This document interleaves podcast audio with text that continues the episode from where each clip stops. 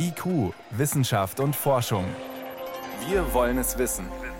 Ein Podcast von Bayern 2. Ich will es mal so sagen, der Kronenzustand ist wie ein Fieberthermometer. Und daran erkennen wir, wie es den Bäumen, wie es dem einzelnen Baum geht. Und die Waldzustandserhebung unserer zeigt, unsere Wälder sind krank. Also, der deutsche Wald, ein Fieberpatient. Das ist die klare Botschaft von Bundeslandwirtschaftsministerin Julia Klöckner. Heute hat sie den deutschen Waldzustandsbericht für 2020 vorgestellt. Fast wie verabredet kam dazu eine Studie raus, die bilanziert, wie bedroht die Wälder in ganz Europa sind. Und in München wurde der Klimareport für Bayern präsentiert. All das und mehr jetzt in der kommenden halben Stunde. Wissenschaft auf Bayern 2 entdecken. Heute mit Martin Schramm. Zu Beginn der Sendung reden wir heute mal nicht über Corona, müssen dennoch aber über einen Patienten reden, über den Wald. Dem geht schlecht. Bedroht wird er gleich von drei Seiten. Stürme, Brände und Schädlingsplagen setzen ihm zu. Und der Klimawandel verschärft die Situation. So viel steht fest. Aber lässt sich dieses ganz grundsätzliche Problem, diese Gefahr, noch konkreter benennen? Sprich, wie empfindlich sind unsere Wälder tatsächlich und welche Regionen in Europa sind ganz besonders verwundbar? Genau das hat ein Forscherteam jetzt versucht systematisch zu erfassen. Moritz Pompel berichtet. Schnell kann sich eine paradiesische Landschaft in eine Art düstere Endzeitfantasie verwandeln. Das hat sich 2018 gezeigt. Im Herbst war der Sturm Vaja über Südtirol hinweggefegt. Unterhalb vom Rosengarten, einem Gebirgsmassiv, entwurzelte der Sturm Fichtenwälder auf ganzen Bergrücken. Wie Mikado-Stäbchen lagen die Bäume herum, auf einer Fläche von 8300 Fußballfeldern. Der italienische Umweltingenieur Giovanni Forzieri vom Joint Research Center der EU-Kommission hat jetzt untersucht, wie anfällig die Wälder Europas für Windwurf, Brände und Insekten sind. Sein Fazit? Von diesen drei Faktoren sind nach unseren Berechnungen rund 60 Prozent der Wälder in Europa bedroht. Das heißt nicht, dass sie schon beschädigt sind, aber sie könnten in Zukunft durch diese Einflussfaktoren verloren gehen. E das Besondere an der Studie, es ist die erste, die für Europa einen Überblick liefert. Rund ein Drittel der Landoberfläche Europas ist von Wäldern und Forsten bedeckt. Wenn 60 Prozent davon bedroht sind, dann heißt das in Biotonnen ausgedrückt über 33 Milliarden. Um die drohenden Gefahren einschätzen zu können, haben sich Forzieri und sein Team Satellitenbilder aus den letzten 40 Jahren angeschaut. Außerdem Klimadaten und etwa 150.000 Schadensmeldungen, also Berichte über Waldbrände, Sturmschäden und Insektenplagen wie Borkenkäfer. Laut der Studie ist die Gefahr durch Stürme besonders groß, dicht gefolgt von Bränden. Doch Forzieri kann noch einen Trend beobachten. Immer mehr Wälder, vor allem in Skandinavien und dem europäischen Teil Russlands, werden von Insektenplagen wie dem Borkenkäfer befallen. Das hat nach unseren Daten ganz klar mit dem Temperaturanstieg in den letzten 20 Jahren zu tun. Seit dem Jahr 2000 sehen wir, dass die europäischen Wälder immer stärker durch Insekten bedroht sind. Wir haben damals einen Kipppunkt erreicht. Das Klima hat sich um 0,5 Grad im Vergleich zu vorher erwärmt. Die Bäume sind dadurch gestresst und werden anfälliger. Das hat klar mit dem Klimawandel zu tun. E das Grundproblem der Bäume ist, weil sie ein langes Leben haben, können sie sich nicht so schnell anpassen. Dazu kommt, dass sich die Schadinsekten besser vermehren, wenn es wärmer wird. Für die Bäume eine doppelte Bedrohung. In Deutschland zeigt sich, dass es dem Wald vor allem in trockenen Regionen schlecht geht. In Brandenburg mehren sich Waldbrände. Die Kiefer mit ihren tiefen Wurzeln findet selbst weit in der Erde kein Wasser mehr, wenn der Regen ausbleibt. In Bayern leiden vor allem die Wälder in Franken unter der Trockenheit. Dazu kommen Sturmschäden vor allem in den Alpen. Waldspezialist Henrik Hartmann vom Max-Planck-Institut für Biogeochemie ist Co-Autor der Studie. Ihm bereitet Sorgen, dass es zusätzlich viele kleine Schäden gibt, die in der italienischen Studie gar nicht erfasst waren. Es gibt darüber hinaus diese diffuse Mortalität, die wir jetzt teilweise in den Wäldern auch sehen, dass hier und da ein Baum einfach aufgibt, weil für ihn die Bedingungen einfach zu harsch werden. Das ist in der Studie nicht mit eingeschlossen und im Moment ist die Datengrundlage dafür auch sehr, sehr dünn. Nicht nur die Fichte macht schlapp, sondern auch die Buche, von der man lange geglaubt hat, dass sie gut gerüstet sei gegen den Klimawandel. Auch der Ahorn sieht nicht gut aus und die Esche hat Krankheiten entwickelt. Mischwälder stehen zwar grundsätzlich besser da als Monokulturen, aber auch sie sind betroffen. Deshalb ist die Frage, wie der Mensch dem Wald am besten helfen kann.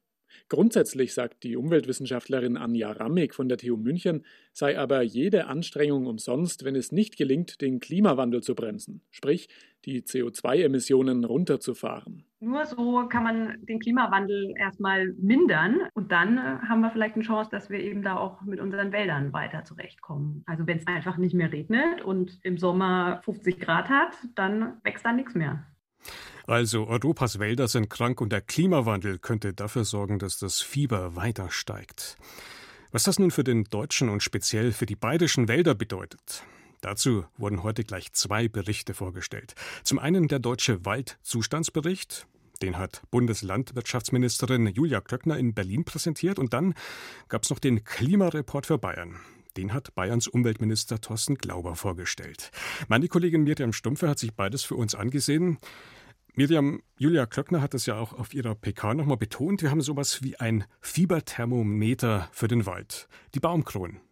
Wie dicht sind die belaubt oder benadelt, ist die Messgröße. Und da hat der Waldzustandsbericht tatsächlich sehr ernüchternde Zahlen. Es ist der schlechteste Zustand seitdem das überhaupt gemacht wird, seit den 80er Jahren. Und wenn man da hinschaut, welche Bäume sind überhaupt noch voll belaubt, also gesund, das sind nur ein Fünftel der Bäume in deutschen Wäldern. Das ist alle, verdammt wenig. Ja, alle anderen sind mehr oder weniger stark ausgedünnt. Vor allem den Fichten geht es schlecht. Fast die Hälfte hat deutliche Schäden. Auch den Buchen geht es nicht toll. Nur die Eichen, denen geht es ganz gut. Die stehen sogar im Durchschnitt etwas besser da als im letzten Bericht. Das ist jetzt der Blick auf Gesamtdeutschland. Lass uns doch mal das Ganze fokussieren auf Bayern. Wie sieht es da aus? tatsächlich stark betroffen als Bundesland, zusammen zum Beispiel auch mit Baden-Württemberg, Hessen, Thüringen. Es liegt auch an der Art der Wälder. Wir haben hier viele Fichtenmonokulturen immer noch. Das ist ein Faktor.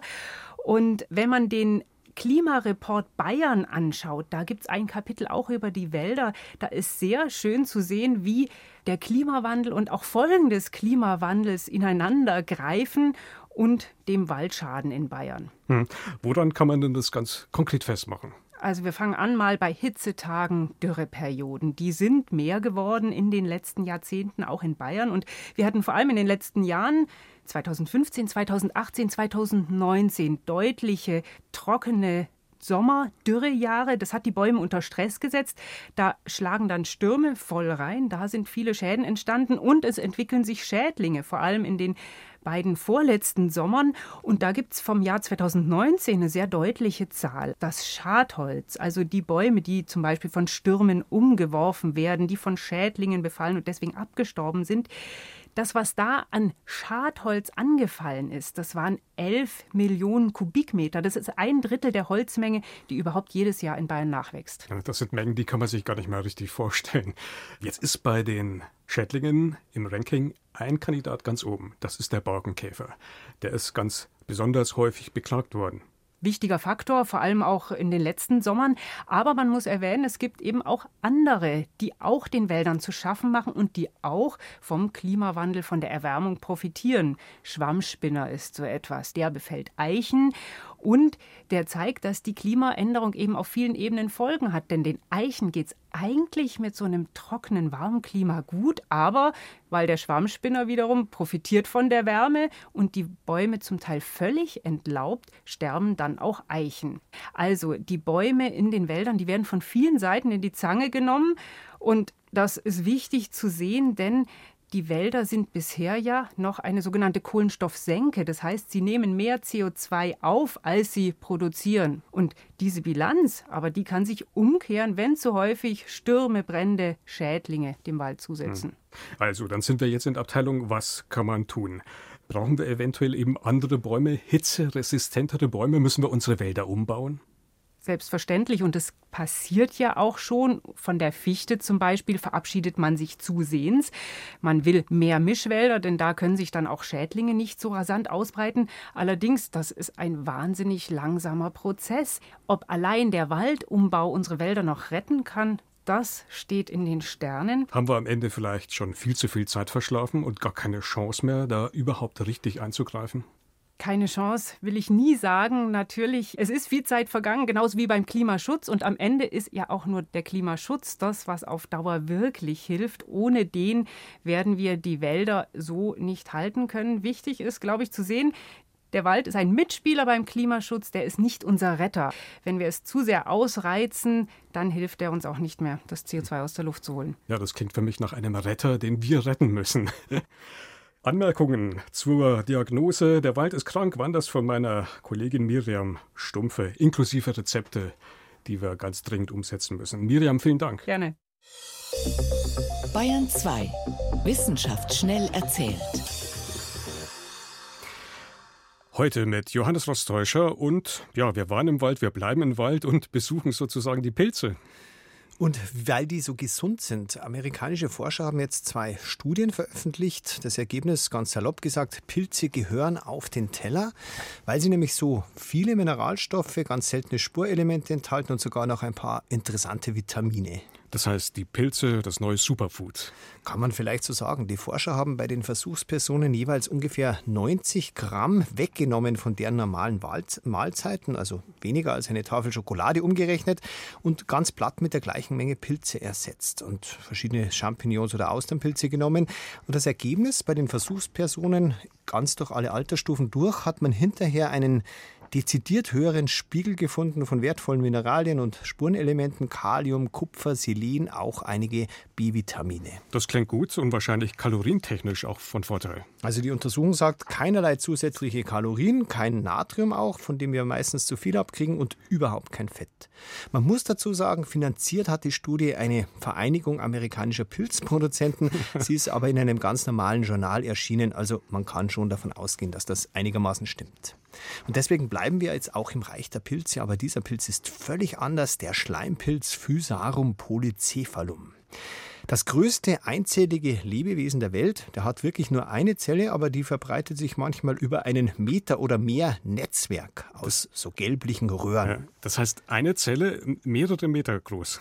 Und wächst dann so im nassen Laub oder auf verrottenden Bäumen. Und diese eine verzweigte Zelle kann eine Art Gedächtnis ausbilden. Der Pilz muss Nahrung zu sich nehmen. Der kann sich ja nicht von Sonnenlicht ernähren und nimmt am liebsten verrottende Pflanzensubstanz, mag aber auch, wenn er es kriegt, Haferflocken oder Schokolade sogar und merkt sich dann, wo er was zu fressen gefunden hat. Der wächst so kriechend vor sich hin und wenn er auf gutes Essen trifft, dann verändert der sein Röhrensystem, macht an den gewünschten Stellen die Röhren weicher und größer und diese Veränderung, die bleibt dann erstmal bestehen und wirkt wie eine Art Gedächtnis. Und wenn er jetzt weiter wächst, dann berücksichtigt er, wo die Röhren dicker sind und auf frühere Nahrungsaufnahmen hinweisen und wägt das dann so ab und entscheidet dann, wohin er wächst. Unglaublich. Das heißt, ein, ja, eine Gedächtnisleistung ohne Gehirn.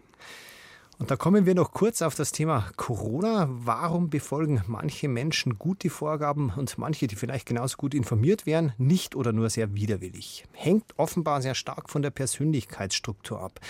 Die Bertelsmann Stiftung hat das jetzt untersucht und die haben ihre Befragten ganz vereinfacht in sieben Typen zusammengefasst.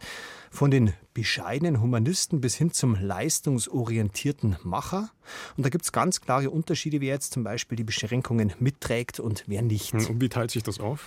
Ja, bei den bescheidenen Humanisten sind es wirklich 80 Prozent, die dafür sind und das auch mittragen. Bei den Macherinnen und Machern lehnen knapp die Hälfte die Beschränkungen eher ab oder sogar voll und ganz ab. Und das ist noch ganz ähnlich auch beim Impfen sogar. Die Humanisten jetzt sehen die Impfen, Impfungen zu 75 Prozent positiv. Die Macher und auch die Materialisten, eine andere Gruppe, sagen zu 40 Prozent oder mehr, wir lassen uns auf keinen Fall impfen. Mhm. Und da muss man sich klar machen, das sind also Menschen, die gut informiert sind. Das sind nicht die Uninformierten. Vielen Dank, Johannes Rostäuscher war das mit den Wissenschaftsmeldungen hier auf Bayern 2. IQ, Wissenschaft und Forschung gibt es auch im Internet als Podcast unter bayern2.de. Also wir hatten ja eben gerade diese aktuelle Umfrage der Bertelsmann Stiftung in den Kurzmeldungen. Da kam raus, ein Drittel der Deutschen hat keine Lust, sich gegen Corona impfen zu lassen. Diejenigen, die sich impfen lassen wollen, sind dann oft auch noch wählerisch. Der Impfstoff von AstraZeneca entwickelt sich gerade zum Ladenhüter. Das, obwohl auch dieser Impfstoff hochwirksam ist, wie Mediziner nicht müde werden zu betonen. Und vor allem eines vermuten, Missverständnisse, was die Studienlage betrifft. Wie gut schützen die aktuellen Impfstoffe also tatsächlich? Darüber hat meine Kollegin Schantoczynski mit dem Infektiologen Christoph Spinner gesprochen. Es gibt ein gewisses Durcheinander an Zahlen. Es gibt Veröffentlichungen, die sagen, er schützt zu etwas über 80 Prozent, andere nur bei etwa 60 Prozent. Was ist der aktuelle Stand bei AstraZeneca? Wie weit schützt dieser Impfstoff?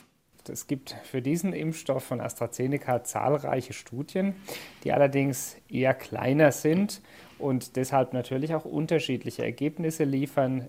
Betrachtet man die Schutzwirkung im Hinblick für die Herdenimmunität, kommt es natürlich darauf an, jede SARS-CoV-Infektion zu verhindern.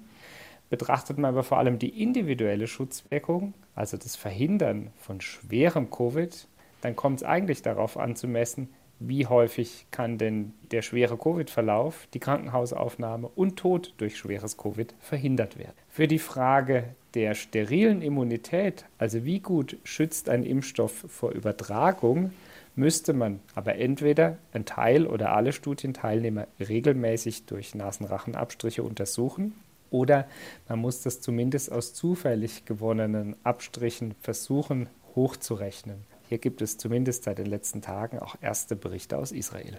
Wenn wir über Schutzwirkungen eines Impfstoffs sprechen, ja, sei es auch nur 60 Prozent, wie ja teilweise Zahlen jetzt bei AstraZeneca im Umlauf sind, dann heißt das aber ja nicht, dass sechs von zehn Leuten geschützt sind und die vier anderen sterben, sondern was heißt das? Erklären Sie uns das nochmal. Etwa 60 Prozent Schutzwirkung vor symptomatischer Covid-Infektion bedeutet, dass das relative Risiko um 60 Prozent verringert wird, dass irgendeine Covid-Erkrankung, und zwar unabhängig davon, ob leicht, mittelschwer oder schwer, mit Symptomen verhindert wird. Und hier gibt es aus Schottland in einem sogenannten Preprint, also eine noch nicht durch unabhängige Wissenschaftler begutachtete Studie, auch erste Hinweise, dass auch der AstraZeneca-Impfstoff zu deutlich über 90 Prozent vor schwerem Covid und Covid-19-bedingter Krankenhausaufnahme schützt. Und ich glaube, daraus ist vor allem in den letzten Tagen und Wochen in der Öffentlichkeit große Verwirrung entstanden aus den unterschiedlichen anteiligen Schutzwirkungen bezüglich Verhinderung einer Infektion, Verhinderung von symptomatischer Covid-Infektion oder das eigentlich Wichtigste, Verhinderung der schweren Infektion. Und um das zusammenzufassen, alle im Moment zugelassenen Impfstoffe schützen, zumindest nach allem, was wir heute wissen, wirksam vor schwerer Covid-19-Erkrankung. Dann lassen Sie uns über den Impfstoff, den mRNA-Impfstoff von BioNTech und Pfizer sprechen. Es gibt jetzt erste Zahlen, Sie haben es schon angedeutet, aus Israel, wo ja äh, viel mehr Menschen anteilig an der Bevölkerung geimpft sind als bei uns und wo das sehr engmaschig überwacht und wissenschaftlich begleitet wird. Und die legen nahe, dass dieser Impfstoff zu fast 90 Prozent auch vor Übertragung schützen soll. Das ist bisher nicht veröffentlicht. Was können Sie uns darüber sagen, Herr Spinner? Man kann natürlich jetzt hier aus Beobachtung der Infektionshäufigkeit im Zusammenhang mit dem Anteil der geimpften Menschen auf die Infektiosität schließen. Und was sich eben gezeigt hat, ist, dass in Israel derzeit über 30 Prozent der Bevölkerung mit dem BioNTech-Pfizer-Impfstoff geimpft sind und im gleichen Zeitraum die Covid-19 bedingten Krankheitsfälle, die gemeldet wurden, um über 90 Prozent zurückgegangen seien. Wenn das so ist, dann sind es erfreuliche Nachrichten, denn sie zeigen eindrücklich, dass im echten Leben eine Impfung in der Bevölkerung wirksam die Übertragung reduzieren kann. Ich äh, gehe jetzt an der Stelle mal davon aus, dass die zugrunde liegenden Zahlen valide und richtig sind.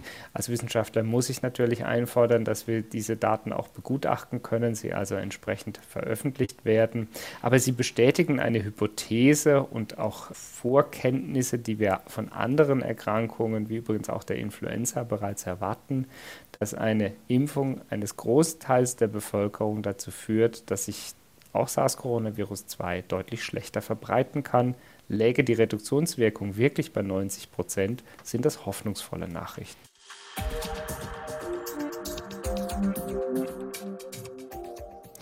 Das war der Infektiologe Christoph Spinner von der TU München. Sie hören Bayern 2, es ist 18.24 Uhr. Und wir kommen zum nächsten Thema. Charles Darwin, der hat einen Titel vor genau 150 Jahren veröffentlicht, Die Abstammung des Menschen und die geschlechtliche Zuchtwahl. Es wird ein Bestseller. Die erste Auflage schon nach drei Tagen ausverkauft. Das Buch sorgt für hitzige Diskussionen, wie bereits Darwin erstes Werk. Die Entstehung der Arten. Die Vorstellung, dass der Mensch nicht fertig auf die Welt kam, sondern das Produkt einer Evolution sein soll und damit Mensch und Tier das Resultat einer gemeinsamen Entwicklung? Einige Zeitgenossen hat es regelrecht zornig gemacht. Schließlich sei der Mensch doch etwas Besonderes, wenn nicht sogar etwas Besseres. Mit anderen Worten, was würden denn dann noch den Menschen zum Menschen machen? Eine Frage, die Forschende auch heute noch umtreibt. Priska Straub. Die körperlichen Unterschiede sind offensichtlich. Wir haben längere Beine als Arme, wir laufen aufrecht und Männer haben keinen Penisknochen. Außerdem haben wir eine Lederhaut in den Augen, die weiß ist, während die der anderen Primaten dunkel ist. Doch all diese Unterschiede können nicht erklären, warum der Homo sapiens die Welt verändert hat, während andere Primaten noch immer in Wäldern leben. Ein Gedanke, der schon den Naturforscher Charles Darwin umtrieb, als er vor 150 Jahren sein Werk über die Abstammung des Menschen schrieb. Gerhard Hasbrunner, Leiter der Zoologischen Staatssammlung in München. Darwin war sich des Problems bewusst. Das war ja sein zentrales Postulat, dass sich Arten verändern, dass Arten entstehen. Dann kann es letztlich keine klare Grenze geben. jetzt stellen Sie sich bitte Ihre eigene Ahnenlinie vor, in gläsernen Särgen. Die letzten 50.000 Generationen. Und ganz unten liegt in dem Sarg eindeutig ein Menschenaffe. Und ganz heroben vielleicht Ihr Großvater. Und jetzt gehen Sie diese Glassargreihe entlang und sollen entscheiden, ab wann war es ein Mensch. Das geht nicht. Was Darwin noch nicht wissen konnte, es gibt tatsächlich eine überwältigend große genetische Übereinstimmung zwischen Mensch und Menschenaffe. Rund 99 Prozent unserer Gene teilen wir mit Schimpanse und Bonobo. Und dennoch gibt es einen zentralen Unterschied. Julia Fischer vom Deutschen Primatenzentrum in Göttingen. Wir untersuchen Affen ja im Freiland, ja, in Afrika. Die leben in toll komplexen Gruppen. Die haben sehr ausdifferenzierte Sozialbeziehungen. Die haben Freundschaften. Die kennen sich genau aus in ihrer Gegend. Die kennen sich alle individuell. Und dann leben die ihr Leben und trotzdem sind denen abstrakte Probleme verschlossen. Wie also konnte der Mensch dieses außergewöhnliche Tier werden, das so viele Dinge tut, die andere Tiere nicht tun? Was motiviert uns, Geburtstagsfeste zu veranstalten oder ein Konto zu eröffnen? Welche Merkmale erlauben uns, Weltraumteleskope zu bauen und über unsere eigene Existenz nachzudenken? Thomas Suttendorf, Entwicklungspsychologe an der University of Queensland in Australien. Ich denke, dass der Unterschied hauptsächlich darin zu finden ist, dass unser Geist sich entwickelt hat in einer Form, wie wir das bei anderen Tieren nicht sehen. Doch selbst die Neurowissenschaften können nicht endgültig klären, was genau den menschlichen Geist zu etwas Besonderem macht. Aber wir können uns Dinge vorstellen, die unseren Sinnen nicht direkt zugänglich sind.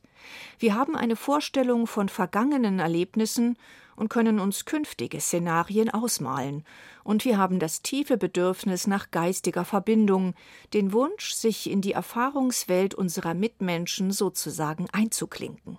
Also da sehen wir von der Tierwelt eigentlich nichts. Und Menschen tun das halt permanent. Das Austauschen über unsere Erfahrungen. Und wir geben uns gegenseitig Ratschläge, wir erzählen Geschichten und dadurch lernen wir durch die Erfahrungen anderer über die Welt unsere eigenen Vorhersagen zu verbessern und natürlich auch besser zu kooperieren. Wir können ja auch gemeinsame Ziele erstellen und dann zusammenarbeiten in einer Art und Weise, wie wir das in anderen Tierarten so nicht finden. Wir haben ein unstillbares Bedürfnis, unser Wissen mit anderen zu teilen und geben dieses Wissen über Generationen weiter.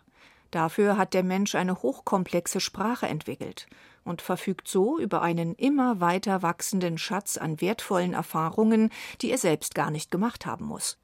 Wir können sogar Lösungen für Probleme finden, die noch gar nicht aufgetreten sind.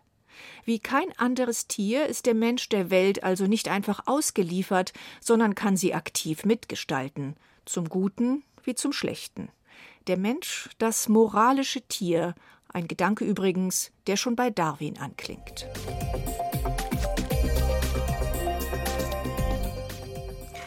Und das war's für heute. In die Kuh im Studio war Martin Schramm.